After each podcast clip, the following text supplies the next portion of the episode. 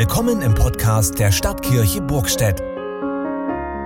Hier hören Sie regelmäßig Predigten mit Tiefgang und weitere interessante Beiträge unserer Kirchgemeinde.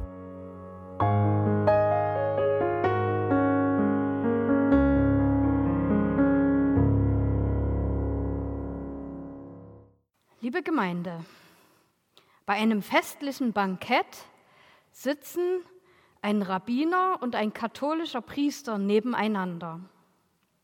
Dann wird das kalte Buffet eröffnet.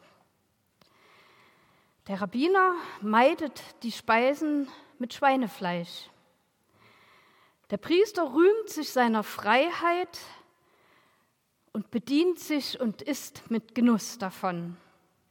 Dabei meint er zum Rabbiner, Religiöse Vorschriften, die ihren Sinn verloren haben, die sollte man fallen lassen. Schauen Sie sich den herrlichen Schinken an.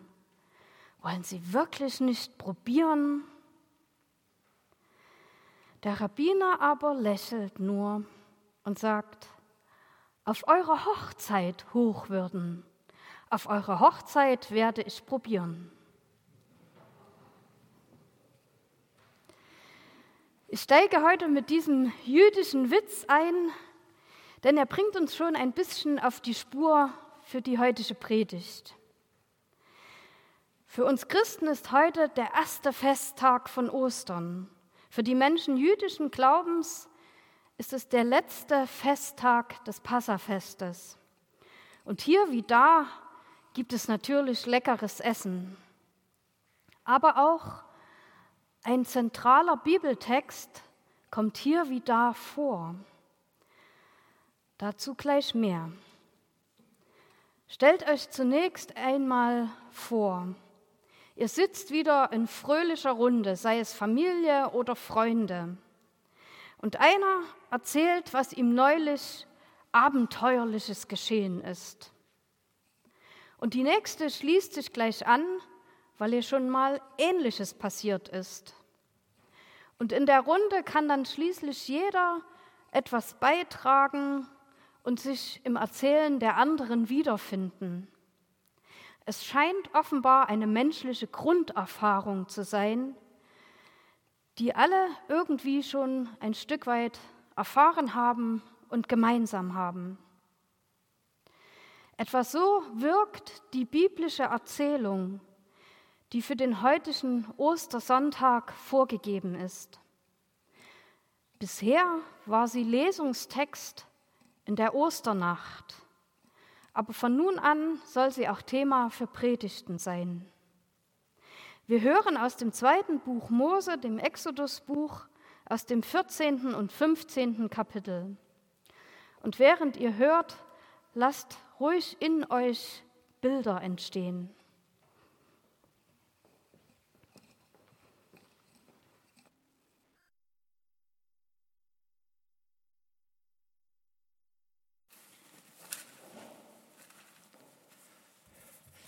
Der Herr verstockte das Herz des Pharao, des Königs von Ägypten, dass er den Israeliten nachjagte. Aber die Israeliten waren mit erhobener Hand ausgezogen und die Ägypter jagten ihnen nach, alle Rosse und Wagen des Pharao und seine Reiter und das ganze Heer des Pharao und holten sie ein. Als sie beim Meer bei Pi, Pihahirot und Baal Zephon lagerten. Und als der Pharao nahe herankam, hoben die Israeliten ihre Augen auf und siehe, die Ägypter zogen hinter ihnen her. Und sie fürchteten sich sehr und schrien zu dem Herrn und sprachen zu Mose, waren nicht Gräber in Ägypten, dass du uns hast wegführen musstest, damit wir in der Wüste sterben? Warum hast du uns das angetan, dass du uns aus Ägypten geführt hast? Haben wir dir es nicht schon in Ägypten gesagt? Lass uns in Ruhe. Wir wollen den Ägyptern dienen. Es wäre besser für uns, den Ägyptern zu dienen, als in der Wüste zu sterben. Da sprach Mose zum Volk, fürchtet euch nicht, Steht fest und seht zu, was für ein Heil der heute an euch tun wird. Denn wie ihr die Ägypter heute seht, werdet ihr sie niemals wiedersehen. Der Herr wird für euch streiten und ihr werdet stille sein. Da erhob sich der Engel Gottes, der vor dem Heer Israels herzog, und stellte sich hinter sie. Und die Wolkensäule, die vor ihnen, vor ihnen erhob sich und trat hinter sie und kam zwischen das Heer der Ägypter und das Heer Israels. Und dort war die Wolke finster. Und hier leuchtete sie in die Nacht. Und so kamen die Heere die ganze Nacht nicht näher. Als nun Mose seine Hand über das Meer reckte, ließ es der Herr zurückweichen durch einen starken Ostwind die ganze Nacht und machte das Meer trocken. Und die Wasser teilten sich. Und die Israeliten gingen mitten ins Meer auf dem Trockenen. Und das Wasser war ihnen eine Mauer zur Rechten und zur Linken. Und die Ägypter folgten und zogen ihnen nach. Alle Rosse des Pharao, seine Wagen und Reiter, mitten ins Meer. Und das Wasser kam wieder und bedeckte Wagen und Reiter das ganze Heer des Pharao, das ihnen nachgefolgt war, ins Meer, sodass nicht einer von ihnen übrig blieb. Aber die Israeliten gingen trocken mitten durchs Meer und das Wasser war ihnen eine Mauer zur rechten und zur linken. So errettete der Herr an jedem Tag Israel aus der Ägypter Hand. Da nahm Mirjam, die Prophetin, Aarons Schwester, eine Pauke in die Hand und alle Frauen folgten ihr nach mit Pauken und Reigen. Und Mirjam sang ihnen vor. Lasst uns dem Herrn singen, denn er ist hoch erhaben. Ross und Reiter hat er ins Meer gestürzt. Worte der Heiligen Schrift.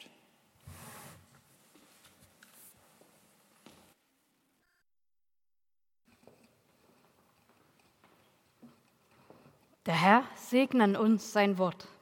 Amen. Vielleicht haben manche von euch sich jetzt erinnert an Szenen aus einem Bibelfilm. Aber auch wenn es nicht gerade das war, was dir so vor dem inneren Auge stand, so überleg einmal oder denk an deine Lieblingsfilme. Wie ist da das dramatische Geschehen aufgebaut? Etwa so? Eine unheimliche böse Macht bedroht die Welt.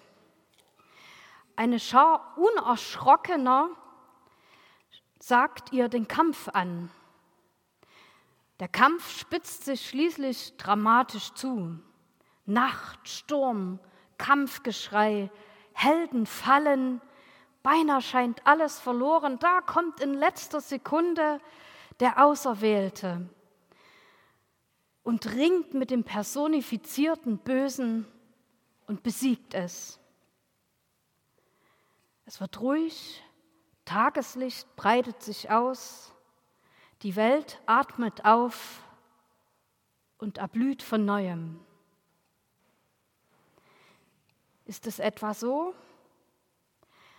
In dieser Weise oder ähnlich gibt es eine ganze Menge spannender und genial verfilmter Geschichten.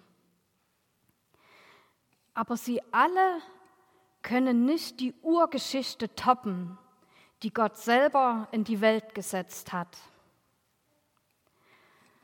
Der Durchzug durch das Schilfmeer, den wir eben gehört haben, mitsamt dem Auszug aus Ägypten und dem Weg durch die Wüste, ist die Urgeschichte des jüdischen Glaubens. Am Anfang ist Angst und Geschrei und am Ende ist Jubel über den Sieg, den Gott gebracht hat. Und die Urgeschichte des christlichen Glaubens ist das Ostergeschehen. Auch da wird ein dramatischer Kampf ausgetragen. Es geht auf Leben oder Tod. Im ersten Tageslicht dann wird erkennbar, Gott hat eingegriffen und gesiegt. Er hat die Macht des Todes besiegt. Auch bei uns viel Jubel. Wir haben es vorhin ganz wunderbar durch die Musik gehört. Es gibt vielerlei Filmszenen vom Karfreitagsgeschehen.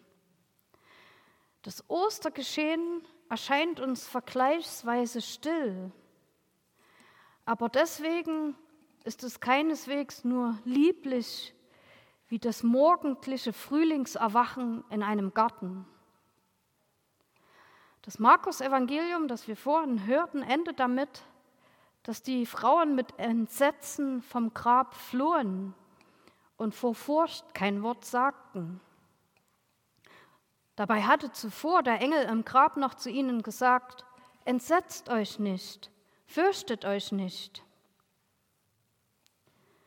Und wir haben auch gehört, Mose sprach am Schilfmeer zum Volk, Fürchtet euch nicht und seht zu, was für ein Heil der Herr heute an euch tun wird.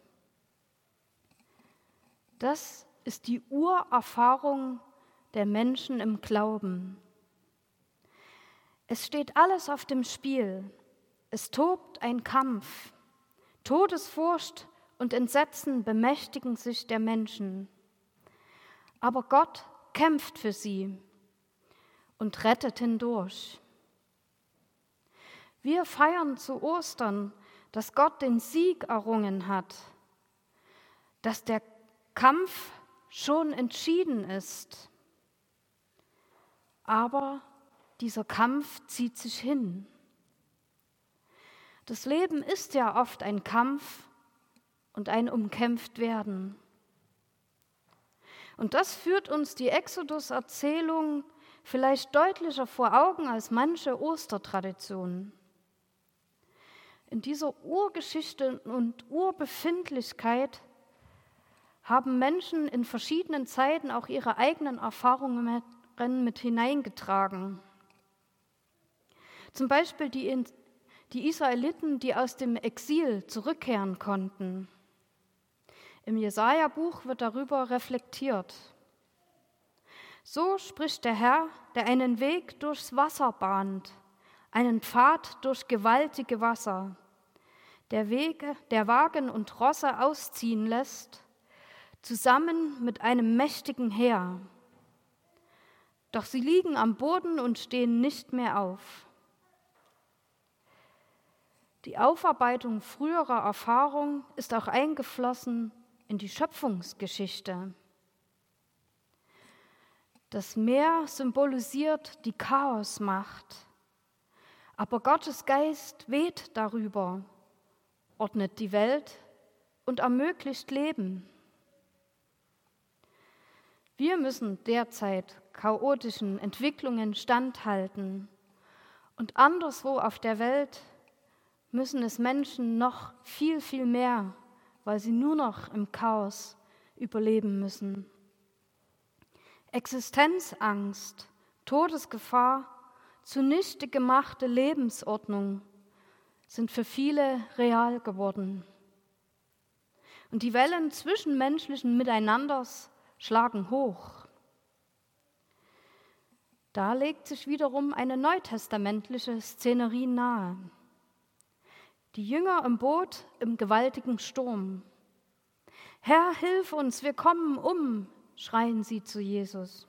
Und er sagt, was seid ihr so furchtsam, ihr Kleingläubigen?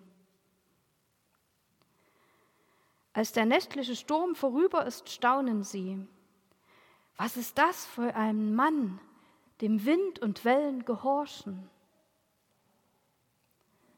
Nach Karfreitag haben die Jünger wieder Furcht, so große Furcht, dass sie sich eingeschlossen haben.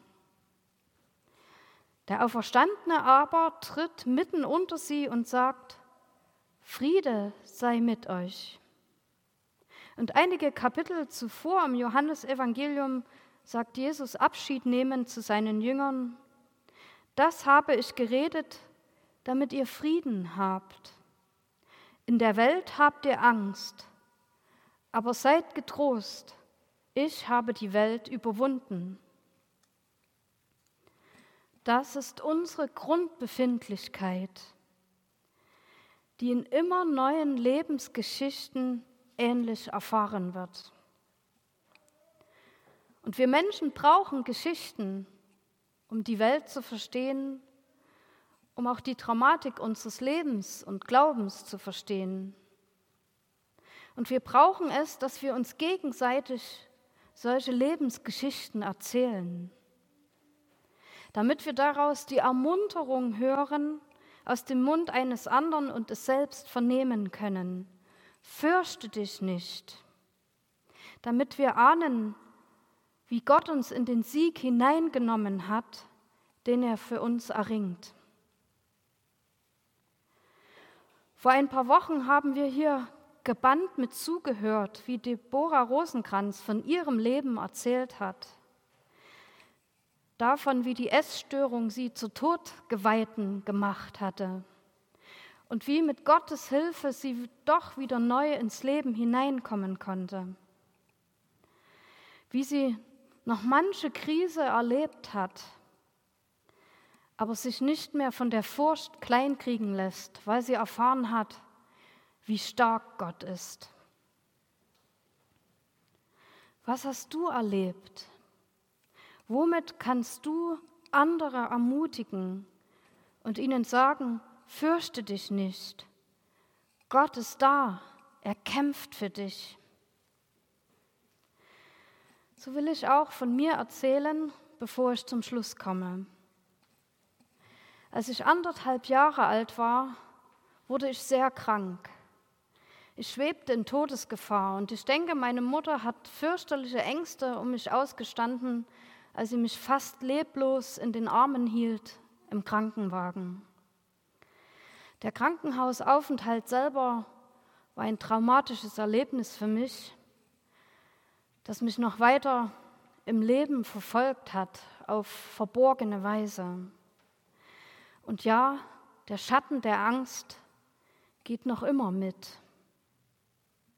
Doch ich durfte vor einigen Jahren in einer Gebetsseelsorge ein inneres Bild empfangen. Als ich damals einsam in meinem Krankenhausbettchen geweint habe, da saß Jesus mit in diesem Bettchen. Ich war nicht allein und ich sollte leben. Und die, die mit mir gebetet hat, die sah sogar noch mehr. Die sah, dass Jesus mit mir im Bettchen gehüpft ist. So weit reichte mein inneres Nachvollziehen nicht. Aber ich nehme diese Bilder mit mir mit und sie trösten mich. Ob es nun innere Bilder sind oder bildgewaltige biblische Geschichten, sie helfen uns zu verstehen, ich bin gerettet. Ich soll leben, weil es Gott so will. Und wenn der Tod unausweichlich ist, so rettet Gott hindurch. Ein allerletztes. In Ostergottesdiensten gibt es oft Taufen. Das Taufgeschehen ist ja verbunden mit dem Ostergeschehen. Und es ist auch da nur vordergründig ein liebliches, wenn ein süßes Baby getauft wird. Im Grunde aber ein dramatisches, geistliches Geschehen. Der Apostel Paulus schreibt im Römerbrief Kapitel 6, Wisst ihr nicht, dass alle, die wir auf Jesus Christus getauft sind, die sind in seinen Tod getauft? Sind wir ihm gleich geworden in seinem Tod? so werden wir ihm auch in der Auferstehung gleich sein. Der alte Mensch ist mit ihm gekreuzigt, denn wer gestorben ist, ist frei von der Sünde. Sind wir mit Christus gestorben, so glauben wir, dass wir auch mit ihm leben werden. Und diese Gewissheit verbindet Paulus ausdrücklich in 1. Korinther 10 mit dem Durchzug durch das Schilfmeer. Also, stell dich hinein in die bildgewaltigen Geschichten der Bibel. Finde dich wieder im dramatischen nächtlichen Geschehen oder im morgendlichen erleichternden Aufatmen und Staunen, im Singen und Jubeln. Und wisse, Gott kämpft für dich. Und lass dir zurufen, fürchte dich nicht, denn ich habe dich erlöst. Ich habe dich bei deinem Namen gerufen, du bist mein. Amen. Und der Friede Gottes, der größer ist, als wir begreifen können, bewahre uns mit Herzen und Sinnen in Christus Jesus. Amen.